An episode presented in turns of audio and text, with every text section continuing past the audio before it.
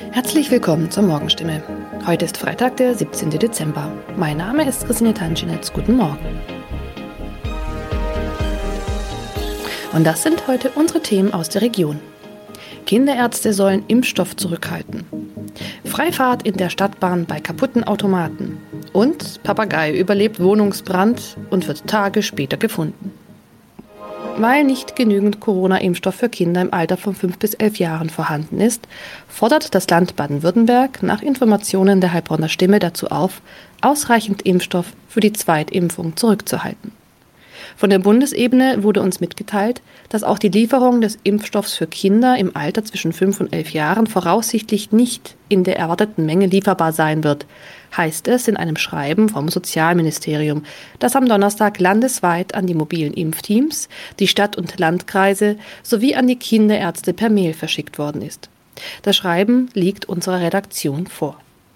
Baden-Württemberg wurde vom Bund zuletzt zugesagt, bis zum Jahresende rund 300.000 Dosen des Kinderimpfstoffes zu erhalten.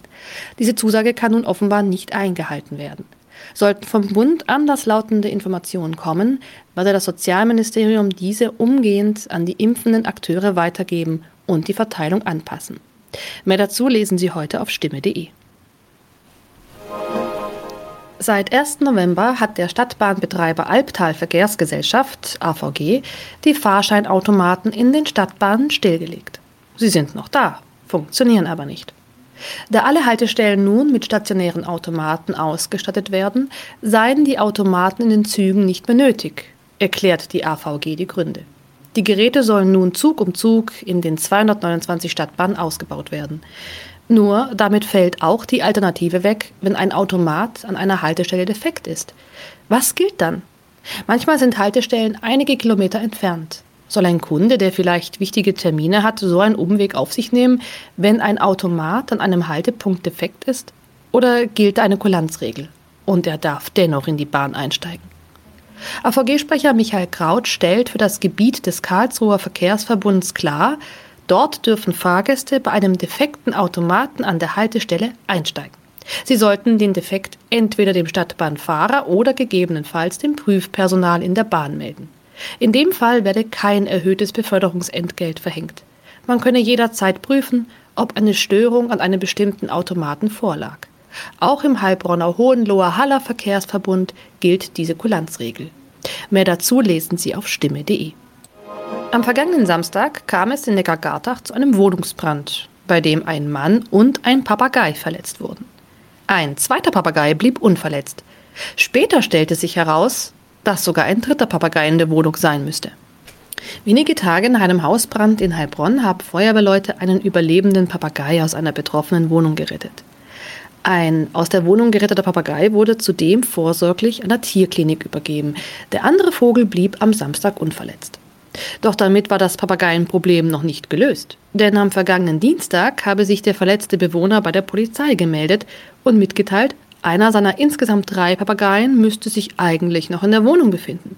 Tatsächlich entdeckten die Einsatzkräfte nach langer Suche den Vogel. Später konnten sie das Tier wohlbehalten an den Besitzer übergeben, wie es heißt. Soweit die Nachrichten aus der Region. Übrigens, die Corona-Fallzahlen in Stadt und Landkreis Heilbronn bleiben auf hohem Niveau, sind in den letzten Tagen aber deutlich zurückgegangen. Bleibt das so, wird am Sonntag die Ausgangssperre für ungeimpfte aufgehoben. Ob das eintrifft, erfahren Sie auf jeden Fall aktuell auf stimme.de. Haben Sie Kritik, Fragen oder Anregungen zu unserem Podcast? Dann schicken Sie einfach eine E-Mail an podcast.stimme.de. Weiter geht es hier mit Nachrichten aus Deutschland und der Welt mit unseren Kollegen und Kolleginnen aus Berlin. Ich verabschiede mich für diese Woche. Wir hören uns im neuen Jahr wieder und ich wünsche Ihnen eine besinnliche Weihnachtszeit und einen guten Rutsch. Vielen Dank und einen schönen guten Morgen. Ich bin Benjamin Kloß und das sind heute unsere Themen aus Deutschland und der Welt. Gesucht wird weiterhin eine Regierung für Deutschland. Dabei sieht es für eine Koalitionsvariante gar nicht gut aus. Facebook, Instagram und WhatsApp, wer hat Schuld am stundenlangen Ausfall? Und ein Nobelpreis geht nach Deutschland. War's das schon mit Jamaika? Nun werfen auch die Grünen der Union einen Vertrauensbruch vor. Nach dem Sondierungstreffen sollen Details durchgesickert sein, behauptet Grünen Bundesgeschäftsführer Michael Kellner auf Twitter. Zuvor hatte schon die FDP der Union Indiskretion vorgeworfen. Zoe Tazzovali berichtet. Kellner schreibt auf Twitter wörtlich, es gab in den letzten Tagen vier Sondierungsgespräche. Aus zweien liest und hört man nichts. Aus zweien werden angebliche Gesprächsinhalte an die Medien durchgestochen. Das fällt auf, liebe Union, und das nervt. Fast genau denselben Tweet hatte schon FDP-Vize Vogel abgesetzt. Diese Vorwürfe könnten der Todesstoß für die Koalitionsverhandlungen mit der Union sein und damit auch das Ende von CDU-Chef Armin Laschet. Wie es weitergeht, wollen FDP und Grüne dann morgen jeweils besprechen. Der stundenlange Ausfall von Facebook, Instagram und WhatsApp ist weiter großes Gesprächsthema. Offenbar war ein menschlicher Fehler der Grund für die weltweite Störung und kein Hackerangriff. Für einen Technikriesen wie Facebook sei so ein schwerer Ausfall schon erstaunlich, sagte IT-Experte Jan Mahn vom CT-Magazin. So etwas darf nicht passieren, aber auch bei Facebook arbeiten nur Menschen. Man muss immer sagen, sowas darf nicht passieren, aber auch da arbeiten neben ganz vielen Computern auch Menschen. Die, das sind alles gut bezahlte und intelligente Menschen, aber auch die machen Fehler. Und hier muss man sagen, hat bei Facebook jemand wirklich einen massiven Fehler verursacht. Ja, dass auch die Tochterunternehmen Instagram und WhatsApp betroffen waren, das sei vorhersehbar gewesen. Dass durch den Ausfall gleich alle drei oder alle Systeme insgesamt betroffen waren, überrascht nicht wenn man sich anguckt, was genau passiert ist. Und äh, heute sickern ja so langsam erste Informationen durch, was das Problem gewesen sein könnte. Und äh, Facebook hat in den letzten Jahren seine Infrastruktur so weit zusammengeführt, also auch die zugekauften Dienste Instagram und WhatsApp so weit integriert, dass dieser Ausfall eben gleich den Ausfall von allen Systemen verursacht hat. Ja, IT-Experte Mahn glaubt nicht, dass hinter den Kulissen jetzt Köpfe rollen werden. Ich glaube, wir sind in der professionellen IT mittlerweile so weit und gerade auch in dieser Start-up-Kultur in den USA, dass es eine relativ offene Fehlerkultur gibt. Ich glaube nicht, dass da jetzt Köpfe rollen werden. Man wird drüber sprechen, warum das passieren konnte. Man wird Gegenmaßnahmen ergreifen. So geht man das eigentlich immer an. Ich glaube auch, es war nicht nur einer. So weit abgesichert wird es schon sein. Ich glaube, da werden mehrere dran beteiligt gewesen sein und man hat irgendwo ein Detail übersehen, dass eben eine kleine Einstellung so viele Folgen haben konnte. Immer wieder kommt es zu kleineren Störungen bei Facebook, aber auch zum Beispiel bei YouTube oder Mobilfunkanbietern wie Vodafone. Damit müsse man leben, sagt Mahn. Ich glaube, dass wir uns insgesamt als Gesellschaft und als alle, die Technik nutzen, daran gewöhnen müssen, dass es Ausfälle gibt. Jeder, der in der IT arbeitet, weiß, dass Dinge schiefgehen. Man kann noch so viele Sicherheits- und Monitoring-Systeme haben. Das kennt jeder, der in einem Büro arbeitet. Es kann mal Ausfälle geben. Der Drucker kann mal nicht funktionieren. Das gesamte interne Netz kann mal für ein paar Stunden ausfallen. Wir müssen insgesamt damit leben, dass es auch mal Ausfälle gibt und uns vielleicht Alternativen bereitlegen und nicht nur auf ein Kommunikationsmittel WhatsApp verlassen.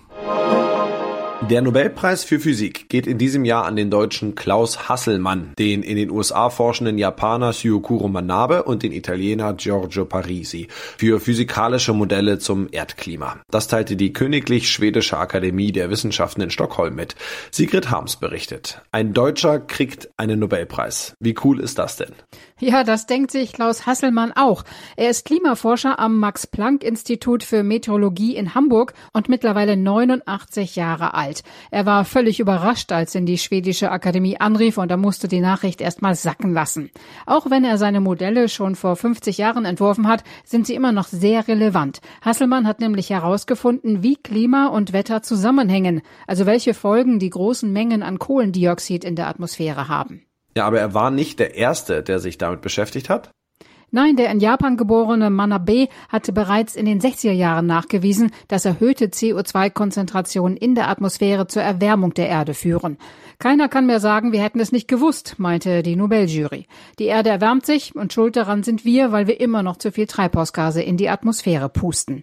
Der dritte Preisträger, der Italiener Parisi, forderte die Politiker heute auf, beim Klimagipfel in Glasgow schnell, klare und kraftvolle Entscheidungen zu treffen. Unser Tipp des Tages geht heute an all die, die der Bundestagswahl schon so ein bisschen hinterher trauen und schon wieder Lust haben, bei was mitzuentscheiden. Ab heute kann jeder wieder online den Vogel des Jahres mitbestimmen. Der NABU und der Bayerische Landesbund für Vogelschutz haben eine Vorauswahl getroffen. Entschieden wird die Wahl zwischen dem Bluthänfling, dem Feldsperling, der Mehlschwalbe, dem Steinschmetzer und dem Wiedehopf. Nach der Wahl 2020 ist es erst das zweite Mal, dass der Vogel des Jahres öffentlich bestimmt wird. Fast 500 400.000 Teilnehmer machten letztes Jahr mit. Durchgesetzt hatte sich damals das Rotkehlchen. Dazu Erik Neuling, er ist Referent für Vogelschutz beim NABU. Wie sind Sie zur Vorauswahl für dieses Jahr gekommen? Wofür stehen die Kandidaten? Wir haben äh, diesmal eine Vorauswahl von fünf Vogelarten vorgegeben, die auf Expertenmeinungen beruhen. Das sind Arten, die für ein jeweiliges Naturschutzproblem stellvertretend stehen. Und hier haben wir als erste Art die Mehlschwalbe. Das ist ein typischer Stadtvogel, der an Gebäuden brütet und der dadurch selten geworden ist, dass viele Nester entfernt werden. Wir haben als zweite Art den Steinschmätzer. Diese Vogelart braucht offene vegetationsarme Flächen zum Brüten. Und hier fordert die Art Mut zur Brache. Der bunteste Vogel, der zur Auswahl steht, das ist der Wiedehopf. Sie haben sich auch für jede Art einen Wahlslogan ausgedacht. Welcher ist es beim Wiedehopf? Diese Art braucht sehr trockene, warme Gegenden, wo viele große Insekten seine Nahrung darstellen. Er fordert, Gift ist keine Lösung und setzt dort auf pestizidfreie Landwirtschaft. Wie kann ich mich über Ihre Internetseite vogeldesjahres.de an der Wahl beteiligen? Über diese Seite kann jeder abstimmen für eine dieser fünf Vogelarten einfach per Klick. Was außerdem natürlich geht, ist, dass die äh, Leute oder jeder Einzelne ein eigenes Wahlkampfteam gründen kann, wo dann über einen eigenen Link ähm, Stimmen gesammelt werden und äh, diese gesammelten Stimmen dann eben dem jeweiligen Team ähm, zugerechnet werden. Was kann ich bei mir zu Hause denn auf dem Balkon, im Garten oder in der Umgebung meines Hauses tun, um Vögeln etwas Gutes zu tun? Das geht los dabei, dass man darauf achtet, vielleicht vor allem heimische Pflanzen in seinem Umfeld auf dem Balkon, vielleicht sogar im Kasten zu haben. Da gibt es viele schöne heimische Blumen wie Glockenblumen, Malven oder auch die Küchenkräuter, die viele Insekten anlocken und auch die abgeblühten Samen, die Blütenstände auch von Vögeln gefressen werden. Gerade dann im Herbst, wenn die äh, natürliche Nahrung eben weniger wird. Man kann ansonsten einen Nistkasten aufhängen. Auch auf Balkonen gibt es Vogelarten wie Meisen oder Spatzen, die dort gerne einziehen. Und man kann eben genauso gut auch Futterstellen im Winter anbieten, wo man dann die Vögel mit Körnern oder Meisenknödeln ähm, über die kalte Jahreszeit hilft. Und das noch, es ist noch nicht das riesige Thema, aber wussten Sie, dass wir in Deutschland in drei Jahren die UEFA Fußball-Europameisterschaft der Männer 2024 ausrichten? Es will gut vorbereitet sein. Jetzt wurde der Slogan und auch schon das Logo des Turniers vorgestellt. Mit einem farbenfrohen Logo wollen die Ausrichter der Fußball-EM 2024 für das Turnier in Deutschland werben. Nach Angaben der UEFA soll es die Vielfalt des Fußballs in Europa und in den 55 Mitgliedsländern des Dachverbandes symbolisieren.